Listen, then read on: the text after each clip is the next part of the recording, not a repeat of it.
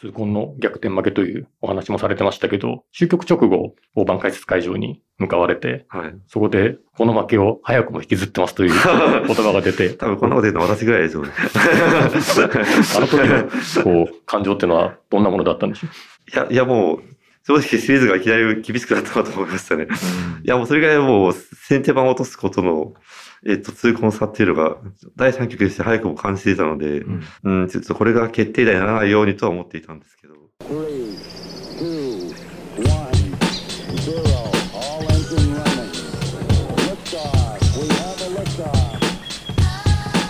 読売新聞ポッドキャスト。新聞記者ここだけの話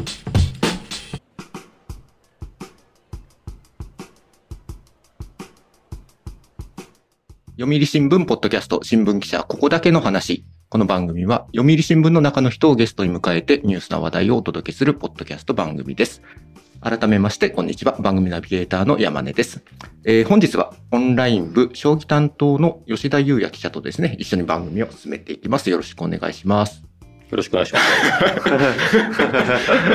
はい、もう、えー、まあ、あの、まあ、吉田さんがね、来てくれているということは、まあ、本日も、まあ、スペシャルなゲストをお招きしてという配信になりますけれども、はい、じゃあ、本日のゲストをですね、あの、吉田さん、ちょっと呼び込みをしていただけますか？はい。はい、えー、将棋の第35期竜王戦七番勝負で、藤井聡太竜王と激闘を繰り広げた広瀬昭人八段をゲストにお迎えします。有言実行の応用流記憶が冷めないうちに竜王戦七番勝負についてこう熱く振り返っていただきます。はい、よろしくお願いします。はい、よろしくお願いします。すいません、あのもうこの年の瀬、もう今日26日ですけども、はい、押してまたお忙しいところありがとうございます。でもないです。あの、はい、本当に竜王戦の記憶が薄れないうちにということで。ちなみにあの昨日はどちらだったんですか？昨日までちょっとあの北海道の札幌にいまして、はい、まあ、札幌に研修会っていう、えっ、ー、とまあ、主にまあ、小中学生の子が通う、えー、まあ、教室のようなものですね。うん、ですね。そこに、まあ、ちょっと定期的に行ってまして、うん、まあ、えっ、ー、と、昨日がその当番だったんで、えっ、ー、と、久しぶりに札幌に行ってました。あ、将棋の対局もそうですけど、全国飛び回るわけですよね。そうですね。ただやっぱり札幌は、まあ、一応北海道出身ということもあって、うん、まあ、その研修会というえ仕事のために、この1、2年は割と定期的に、はい、あの、行っている場所です。広瀬八段のプロフィールを少しだけ紹介したいと思います。はい、えー、広瀬明人八段ですね。えー、先ほどお話しいただいたように、まあ、北海道の札幌市出身で35歳。えー、2005年18歳で、えー、四段プロデビューと。で、早稲田大学在学中の2010年初タイトルの王位を獲得。えー、2018年は第31期竜王戦七番勝負でタイトル通算100期がかかっていた、えー、当時の羽生善治竜王と、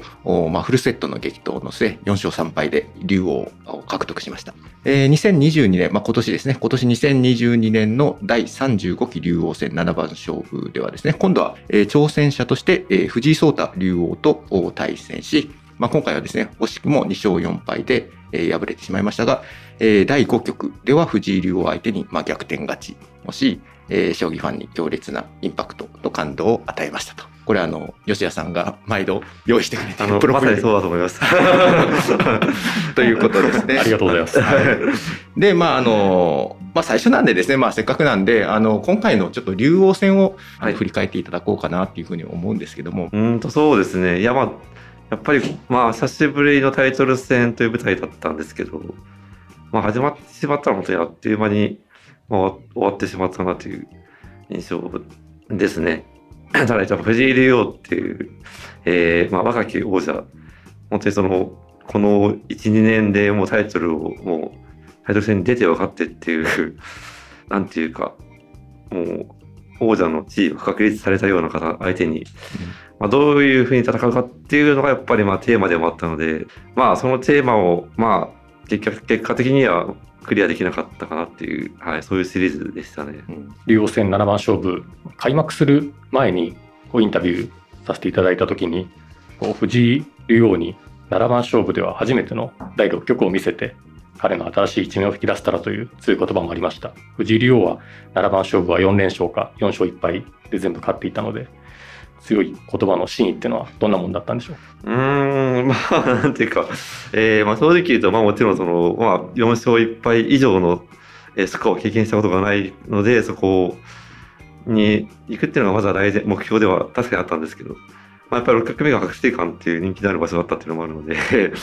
えー、まあ、個人的にはそこに行きたかったっていうのも主な理由の一つですね。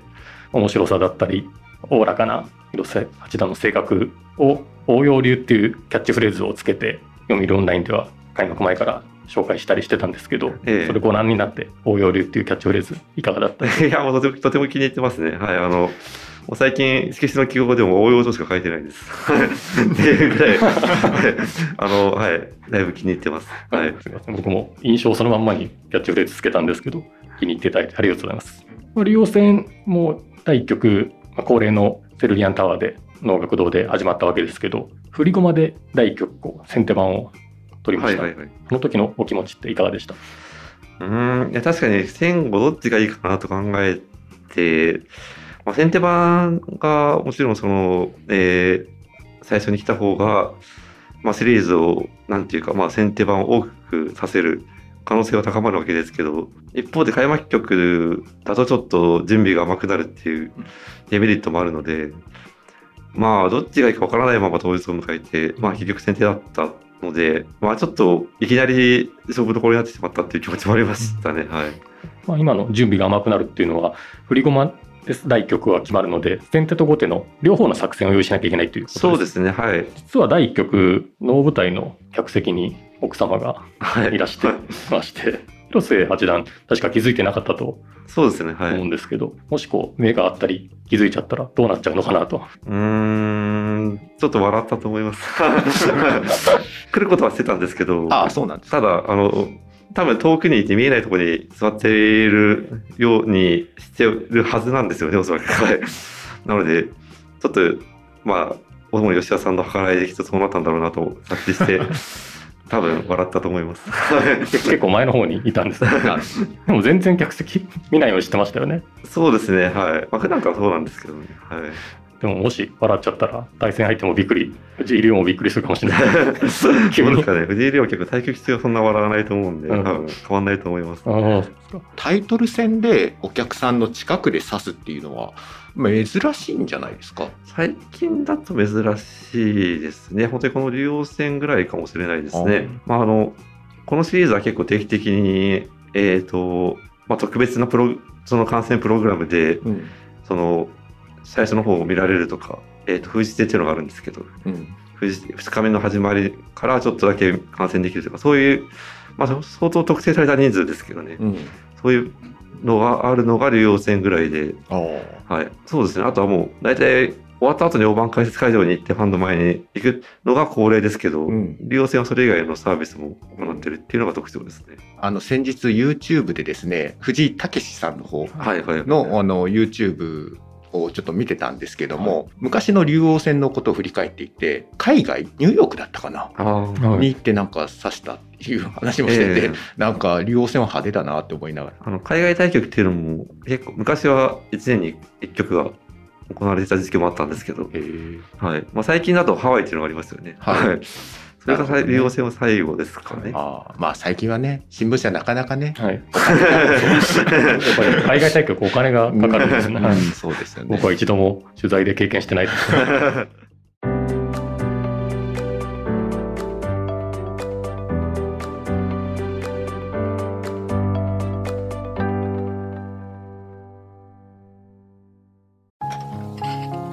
は火星かな。どうしたのお父さん？いや今日の新聞。人口爆発広がる移住先。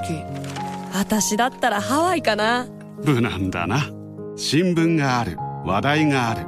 お試し読売新聞。ネットで簡単。まずは無料で。能楽堂での第一局、こう広瀬八段、力強い顔面受け、玉の顔面受けなど。顔面受け、はい。顔面受け。顔面受け。っていうのは、何ですかキャプテン、キャプテン翼のああ石田石田画面ブロックですね。まあ、要するになんか、まあ、王様ですね。王様が自ら、えー相手の攻め駒に当たっていくような感じです。ああまあ、普通、その、王様をその、金とか銀とかで守るわけですよね。そうですねはい。守るところを相手大将自ら、ああ、こう、相手の攻め駒を責任の席という字で攻めるっていうですけど、まあそういう手があったので、吉田さんがそういうフレーズを使ってるんですじゃあ、その分、その他の金とか銀とかの守り駒を、まあ、節約できるっていう。そう節約する意味もありますし、はいはい。まあ、あとは、王様が、まあ、その、王様が上に行くと意外に安全っていうケースもあるんですけど、うんうん。そういう例外の局面だったっていうことですね。えー藤井竜王もそこから感想戦でもちょっとその手を見てこのこの後はダメですって話もしてましたけどそういう講師を連発して第一局を取ったと戦勝したってことについてどう思いました？その時そうですね。いや、良かったですね。良かったっていうか、まあ、まあなんか、いやでもなんか思ったよりも、なんていうか、干渉だったって言いますかね。なんかももっと苦戦して苦戦して、ようやくようやく勝つぐらいのイメージだったんですけど、なんか思いのほか、うんそうですね。まあ、持ち時間の配分的にも、まあいい感じというか、ちゃんと最後の最後に腰を落として、読み、勝ちを読み切ることもできたので、なんか久しぶりのタイトル戦で藤井竜王相手にはかなり上上のスタートだったなという、はい、印象でした。いい状態で第2局、まあ、京都の世界遺産仁和寺での戦いに臨むわけですけどえ前夜祭で面白いことがあったというか熊もなかっていう前の年に藤井竜王が頼んだ可愛らしいやつのことで、ファンの前で熊もなかが気になるって言って会場の爆笑を誘って 隣の藤井竜王も笑ってましたけどこうあ、そうだったですか。あはいそこまで見てなかったです。こう竜竜王いじりっていうのはこう挑戦者の広瀬八段にしかできない。技かと思ったんですけど。まあ、いじったつもりはないんですけどね。はいあのいや、というよりも、まず、あれですね、えっと、そういう質問が来ることがまず想定外で、はい。えっと、対局者って、その、マイクを渡されて、まあ、決意表明っていうのはよくあるんですけど、司会の方から振られるって、あの、質問されるっていうパターンは、結構珍しいなと思いまして、で当然、どういう質問が来るかもわからないですし、何もこっちこっちも答えを用意していない中で、また思わぬ質問が来たので、もう正直に答えたっていう。っていうところで、そうですね、あの、役場もなかっていううん。昨年非常に話題になった、えっと、可愛らしい、あの、モナカがあるんですけど、うん。それが、それをどこかでで注文しようとは思っていまして、はい。はい。ただ、注文することが分かっていながらそういうことを言ったっていう、ちょっと罪悪感もあったんですけど、ただまあ、気になりますと、こう、うんうん。言ったことがちょっと、まあ、いや、話題になになるかなと思ったんですけど、まさか、その、熊もなかを作っているお店の方が、うんわざわざその後、えっと、シリーズが終わるまでの間に、わざわざ個別に用意してくれたんですよ。へーお土産用にっていうことです、はいそれがあまりにも衝撃的でした。熊 もなんかじゃあ家族のお召のし上にっていうことで、はい。ホテルの部屋に置いてありました。ち ちなみに対局中に、そのまあ、おやつで選ばれたりはされたんですか、あ実際しました、しました。はい。どうでしたか？いや、やっぱり、可愛い、とても見た目が可愛らしいので、食べるのがもったいないなってのは体感で。食べてみたら非常にこう、あの、なんていうか、甘い甘い、こう、あんこの味がですね、はいあの、とても美味しくて、えーええぜひ一度召し上がってください。広瀬さんはそのまあ対局中、まあまあ非常にまあ切羽詰まった状況ですよね。でまあそのおやつ食べて、うん美味しいなみたいな、そういった思ったりっていうのはあるんですか？ありますね。あの、あそ比較的1日目の方がそういうことを感じる余裕がまだあるので、はい。本当に食べたいものは1日目に持ってきます。なるほどはいちょっとそこまで一応計算して、なるほど。じゃあおやつの初手はもう食べたいものを先にやっちゃうみたいな。午前中はちょっと軽めっていうのもはいあるんです。まあ、熊本中とか割と全てをこう条件を満たした。まあ、第2局はある程度作戦用意して順調に進めてたと思うんですけど2日目の封じ手開封後1時間ぐらい経ってから形勢を損ねてしまいましたけどこう対局自体の総括っていうのはいかがでしょう？えーと、そうです。いや、第2局目が実、まあ、一番の秘策だったんですけど、まあ、秘策ですけど、秘策がゆえに相手がどうしてくるかわからないっていう、まあ、難しさも当然あってですね。まあ、比較的うまくいった部類とはいえ、まあ、ビサのリードぐらいだったので、まあ、そこからちゃんと、ちゃんとその、その後のこともちゃんと考えておかないといけなかったなっていう反省点はありましたね。やっぱり、えっと、後手の陣形がちょっと見慣れない陣、指し、まあ、見慣れないかつ指し慣れていない陣形だったので、どうしてもネックではあったんですけど、結果的にちょっと不安が的中してしまった形になって、ちょっと普通の角換わりとは違う感覚が要求されるっていうのが、まあよくわかりましたね。第2局で敗れて1勝1敗というはい。出だしになりましたけどまあでももともと後手番はやっぱ苦戦すると思っていたので、まあ、まずはその先手番をちゃんとキープするっていうのがやっぱり大前提になるなっていうのを改めて感じましたね。その次竜王戦初開催の場所静岡県富士宮市ここは先手番の対局はい。でしたけどはい。ここはいわゆる痛恨痛恨でしたね。はい、という振り返ってますけど、はい。大盤解説会場でも大荒れでしたけど、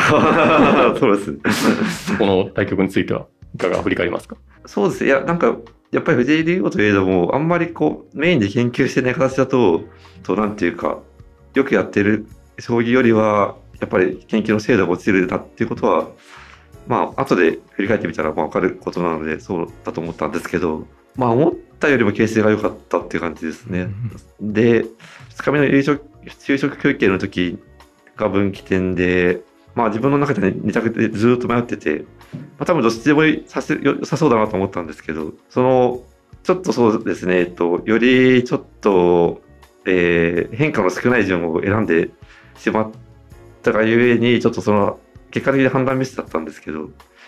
一直線の変化ゆえにちょっと判断ミスの、えっと、挽回が難しくなってしまって、まあ、もう一手の方を選んでいれば、まあ、ちゃんと勝てたんじゃないかなっていう、ちょっと、えー、そこが唯一シリーズで後悔が残る点ですね。うんはい。昼食休憩を挟んだということで、考える時間がものすごく長かったと。そうですその辺もちょっと影響したんですか、判断に？そう、もうそこまでが本当に、えー、我ながら完璧なプランで、相手の持ち時間は少ない、こっちはたくさんある。その局面に昼食休憩、形勢もいいってこと。さあ考えるぞっていうところで考えて考えて、まあ多分大丈夫だなと思ったんですけど、いざその再開後で指そうとしたときに、やっぱりこっちの方がいいんじゃないかなっていうふうにちょっと考え直してしまったのがいけなかったですね。すぐ刺さなかったですもんね。そうですね。二択の分岐がパッと出てきてしまったという。そうですね。どうしちょっとまあ未練が残った変化に方に結局行ってしまったっていうところですね。最初も決めて A という方を指そうと思っていた。はい。でも、その昼食休憩後、まあちょっと、ん？って思って魔が差したんじゃないですけど、B という方に選んで指してしまった。そういうことですか、えーっとですね、まあもともと実は B の手が大寒で、うん。えっと相手が指したのが多分11時半、えー時間にすると11時半ぐらいだったと思うんですけど、うん。で、昼食休憩が12時半なんですよね。うんその1時間の間に B よりも多分 A の方がいいなという判断になって、ただ休憩の時にまた考えようと思ってうん。考えた時にやっぱり A の方がいいなと思ったんですけど、うん。大寒がやっぱり B の方だったので、うんやっぱり B の方がいいんじゃないかなって、頭の中で考えているのと、やっぱ山盤を見て考えるのとちょっと違うんですよね。うん。なので、改めてバンド前に座った時に、やっぱり B の方がいいのかなと思って、えー結果的に B の方を選んでしまった。あちょっと、ちょっと大寒の、大寒の変化でちょっと未練を、えー未練を持ちすぎましたね。あ。うん。はい。まあ私ね、その将棋は全然詳しくないんですけども、まあ棋士の人がまあたまに言うことで、まあ結局その第一感を信じて指した方がそうですね。結局はいいみたいなことを言う、まあ格言じゃないですけども、なんかそういうことを言う棋士が多いんですけども、まあやっぱそういう、えーそうですね。ん経験則に来るもので、まあ大寒ね、そこまで大きな悪い手はやっぱりないことが多いですね。うん迷ったら大寒の手を選ぶという人も多いですし。うん自分の場合は、まあ、比較した結果ですけど、まあ、その判断が誤りだったので、ちょっとまあ、そう、しょうがなかったですね。はい。たった一手が大きくその勝敗を分けてしまったってことなんですそうです。結果的にはそうなりましたね。か。はい。痛恨の逆転負けというお話もされてましたけど、終局直後、大盤解説会場に向かわれて、はい。そこで、この負けを早くも引きずってますという 言葉が出て、多分こんなこと言うのは私ぐらいですよね。あの時のこう感情っていうのはどんなものだったんでしょう？いや、いやもう、正直シリーズがいきなり厳しくなったなと思いましたね。いや、もうそれぐらいもう、先手番を落とすことの、えっと、痛恨さっていうのが、第3局でして早くも感じていたので、んうん、ちょっとこれが決定打にならないようにとは思っていたんですけど、っていう感じですね。でも、そのコメントが、その、まあ、要するに対局直後にできるっていうのも、すごい精神力っていうか、そ いやのメンタル力だなって思います。まあ、普通その、ね、棋士の方ってまあ結構閣下してたり、すごい落ち込んだりとか、まあちょっとね、怒ったりみたいなのがある中で、そうやってまあ、冷静さを保ってそういったコメントができるっていうのは、この精神力っていうのはどこから来るのかなと思ったんですよ。うーん、精神力というよりは多分自分自身のおおらかな性格が来てるものに。これも応用流ね、あとその、えっと、その発言をしたのは多分大盤解説の時だと思うんですけど、うん。えっと、実は結構、対局場所から大盤解説するまで車で10分ぐらいの距離があったんですよね。その時にちょっと頭を、頭がちょっと冷えて、で、ちょっと記者の方がいて、記者の方にちょっと質問したんですよね。自分何十パーセントぐらいありました ?70 ぐらいありましたねみたいな感じで、あの、パーセント、その数字っていうのは、こう、まあ、形勢の判断の目安なんですけど、はい。大体7、73ぐらいでこっちが良かったっていううんことを知って、あ、やっぱりそうかっていう感じで、っていうのをちゃんとちょっと聞いた上だったので、思った以上に逆転負けだったなっていうことも含めて、そういう発言が出たっていう。じゃあ先ほどの手を指す直前ぐらいまでは、まあ70%ぐらいで、広瀬さんの方が優勢だったわけですはね。い、それでその率直すぎる発言につながったわけですね。そうですね。まあ1勝2敗ってことになりましたけど、この先手番を落としたのがこう痛いっていう状況で第4局、はい。京都の福知山、はい福知。山町に向かいましたけど、まあ、対戦経験のある場所で、はい。この福知山城、城の手前で前日、子供たちが歓迎、ミニ歓迎会というか、あはいありまして、そこで無邪気な質問で子供たちから好きな囲いはという質問がありまして、その時になんと藤井竜王が好きな囲いというのはなくて、囲いは相手がどこから攻めてきそうかを考えて、それに対してこちらが相手の攻めを受けるにはどうしたらいい形になるかというのを考えて囲うことになりますと、そういうはい。返答をして、はい。こうマスク越しにも吹き出しそうになってましたけど いかがでした？それを隣で聞いて。いや、あの、まあ、まじ、まあ、真面目というか、正確なんでしょうけど、まあ、なん、いや、その通りなんですよ。確かに。その通りですし、しかも今今の将棋がまさにそれを、こう、体系化しているっていうのもあるんですけど、まあ、子供たちの気力が正直わからないじゃない、うん。まあ、じゃないですか。まあ、みんな藤井竜王ほど強いとも限らないですし、まあ、本当に初心者の子もいるかもしれない中で、その答えをする真面目さって言いますかね。うんこう、いや、藤井竜王らしいなと思いつつ、ちょっと笑ってしまいました。完全にプロプロ向きの答えでしたね。ええちなみにその時、広瀬さんはどういうふうに答え私はですね、先の方、先に、先の方でよかったです。先に答えたんですけど、うんあの穴熊っていう、あの、あー囲いがあって、まあ、一応昔得意にしたしていたこともありますし、やっぱアマチュアの皆さんはやっぱ穴熊、今でも根強い人気があるんですけど、うん。やはりそう、穴熊と答えて、ちょうど、なんか、藤井竜王と相反する、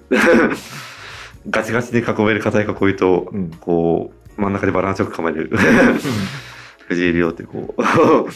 穴熊っていうのはちなみにどういった囲いなんですか？穴熊の王様を隅、本当に端っこに持ってきまして、うん。その端っこにこう金銀をたくさん持ってきてっていう、そのなんか右、右下の 9×9 に収まるような感じの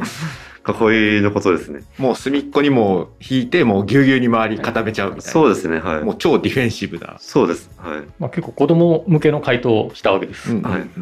そしたら次に、次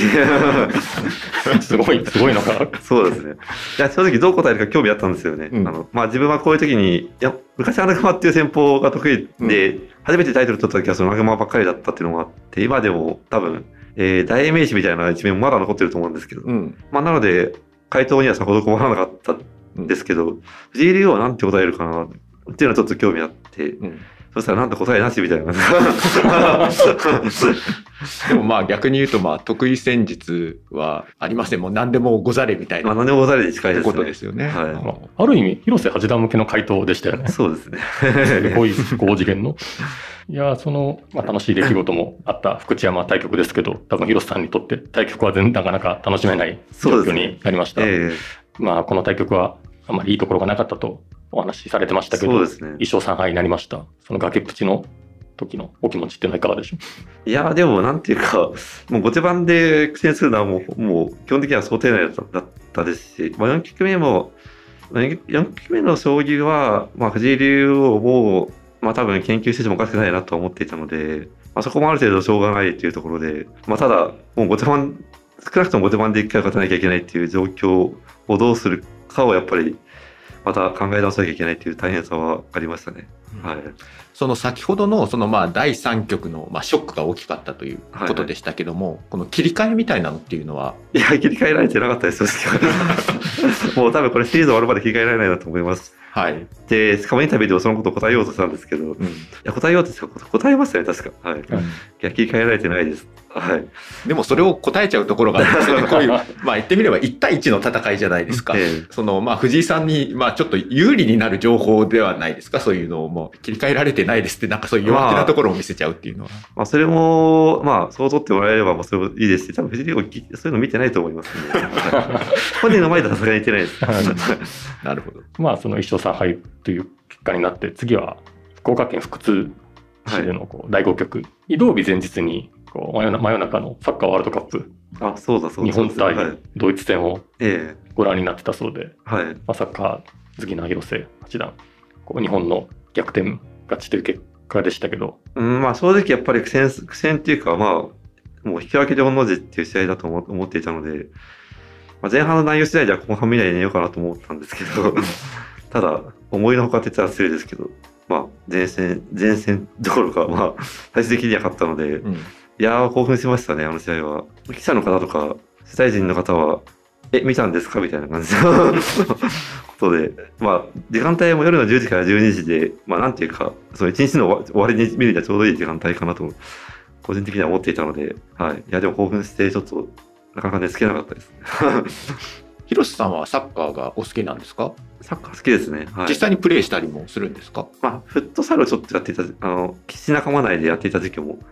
あったんですけど、最近ちょっとご無沙汰してます。まあコロナとかもね、ありそうですますしね。ねはい基地のチームみたいなのがあるんですか？フットサルの。フットサル部っていうのが一応あるんですけど、ですけど、連盟に。はい。まあ、ただ、まあ、もちろんレベルはそんな大したことは。はい。いどういう方が参加されてるんですか？や、もう有名なところだと渡辺名人、ああ、はい佐。藤天彦九段、はい。この間来てもらった中村大志七段、あ、中村さんも。はいまあ、あと、まあ、深浦九段ですとか、はい。あと、お家庭ですね、佐々木勇気七段とか、はい。えー黒沢五段とか、斎藤明日斗五段とか、うん。まあ割と、まあ、来たことある人は結構います。はい結構まあ好きな方多いんですね、そしたら。体を動かしたりっていうのもね。ええはい。どうなんですか？その他のスポーツにその影響を受けたりとか、まあ刺激を受けたりとか、そういうのってあったりするんですか？そういうサッカーとそういう、で言えばとまあ似ているところも多少あると思うんですけど、まあ自分は、まあ割と、なんていうか、もう、一ファンとしてうん。見ているっていう感じで、だから日本と一戦のような、なんかこう、圧倒的に格上、ちょうどその自分が藤井竜王に、その、対峙する時の状況と、まあ似ていなくもないなっていう、うん。圧倒的な格上で、あんまり大切されていない中、どう戦うかっていうふうに、ちょっとまあ、ちょっとなんか自分の境遇と、なんかこう、被っているところもあるかなっていうのを、あったところもあるので、ちょっと、えっ、と、なんていうか、刺激を受けたっていうことは確かにありました。なるほど、はいね。まあ、今回の日本対ドイツが広瀬さんの一勝3敗の状況とちょっと似てると感じて。はい宮地岳神社の前日記者会見で勝負に絶対がないという言葉はいはいも出ました。これはも多分その日本ドイツ戦を念頭に置いたと思うんですけど、あの言葉っていうのは用意されてたんですか？用意してましたね。どっかで言おうかなと思ってます。なんか随分かっこよく、すごい強い言葉でオンラインでも見出しに取らせていただきましたけど、なんか移動中に考えてたとか、そういう感じなんですか？そういつ考えても、そうでば移動中だと思います。はい。実際こう、すごいなと思ったのは、この対局、まあ、少しこう、苦しい時間帯っていうのもあったと思うんですけど、それを2日目に午後ぐらいから逆転していったと。厳しい状況から逆転で白星をつかんだと。そのことについては。うん、まあ逆転ですけどね、ただ、藤井竜王の側もかなり相当リスク、リスキーな攻めをしないと、その、えっ、と、まあ、数字、パーセンテージは維持できないっていう変化だったので、なんていうか、まあ、対局試しだと、まあ、逆転っていうほどではないかなとは思ってましたね。ただ、えっ、と、自分が例で2日目の休憩あたりで100分ぐらい考えて、で、まあ、ちょっと辛辛抱謝然っていうか、まあ、ちょっと覚悟を決めた時間でもあったんですけど、まあ、そこあたりから、なんていうか、うまく乗り切れたかなっていう、はい、将棋でしたね。それで有言実行を果たして、藤井竜王に初めての第6局連れていくというか、そういうことを果たしましたけど、いった言葉を実現できたことについては、どんなふうに感じてらっしゃいました？いや、個人的にはもう、なんていうか、まずは最初の目的は達成なんですけど、多分藤井竜王は、多分全然気にしないですよね。そのことを途中から気がつきまして、なんか別に藤井竜王は、うん、なんか、我々が思っているほど6局目、7局目のことに多分考えてないなと。なので、まあ、なんていうか、本当に最後の最後まで追い詰めないとなかなか、なんなんていうか、新しい景色っていうのは見せてくれないだろうなとは思いましたね。新しい景色というなら第7局までっていうまあ、7局で本当に、まあ、負けそうとか、それぐらいまでいかないと、なかなか現れない感情なんじゃないかなと思います。うんはい。今回の配信はここまでです。続きは次回配信します。読売新聞ポッドキャスト新聞記者ここだけの話。この番組ではリスナーの方からのお便りをいつでも大募集しています。お便りは概要欄にあるメッセージフォームのリンクからお寄せください。ツイッターでもハッシュタグ記者ここばなをつけて番組の感想をつぶやいてください。今回も最後までお聴きいただきありがとうございました。次回の配信でもお会いできたら嬉しいです。お相手は読売新聞の山根でした。